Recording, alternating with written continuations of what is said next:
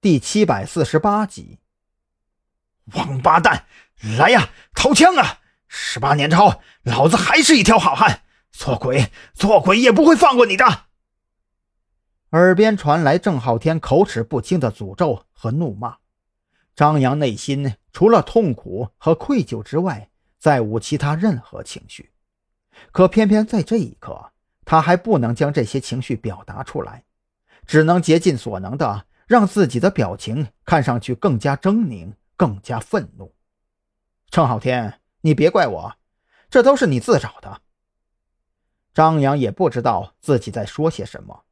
可他又觉得总得说点什么才能拖延一下时间，可拖延时间真的有用吗？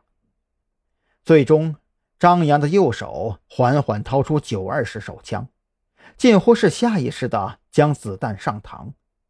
听着耳边传来枪击复位的咔嚓声，张扬只觉得这声音就像是一记重锤，狠狠地砸在胸口。等等，张扬忽然意识到了什么。握在手里的枪，下意识小幅度抖了抖，他的眼睛不由得瞪大了。重量不对，手枪的重量有了轻微的变化。张扬也无法准确形容这种变化到底是多么的轻微，但是他总觉得手枪要比之前轻了那么一点点。脑海里如同放电影一样，将之前的情形完全重放了一遍。画面最终定格在了云雀从那个搜身的男人手里拿过九二式的一幕，子弹被换了。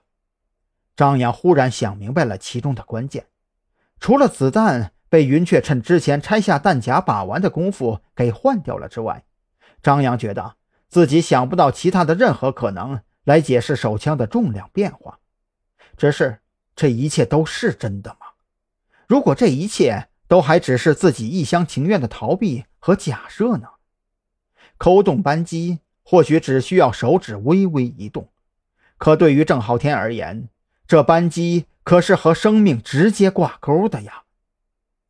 怎么下不去手吗？要不然我帮你。云雀站在一边看得津津有味，脸上看似一副风轻云淡的表情。心里却是也在急切地等待着最终的结果。如果张扬没有扣动扳机，又或者是将枪口对准了自己，那就意味着他所表现出来的一切都是一个局；而相反，则意味着会长亲自发来的李氏令将会成为自己飞黄腾达的关键。所以，此时此刻，云雀比张扬，甚至比瘫软在地无力反抗的郑浩天。更加紧张。不管了，赌上一把。张扬深吸了一口气，嘴角裂开一道危险的弧度。郑浩天，本来看在孔森把我踢下车的份上，我寻思着放了他心腹爱徒一马。可是我又仔细想了想，我可以放了你，可是你会放了我吗？老子，老子做鬼都不会放过你！你个王八蛋，生儿子没屁眼的杂碎，叛徒人渣！郑浩天的声音不大，可他的诅咒却是很恶毒。所以你只能去死了。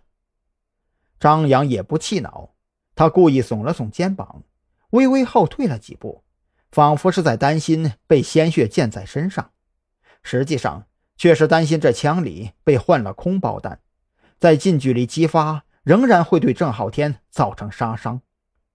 看着张扬缓缓后退，云雀也越发紧张起来。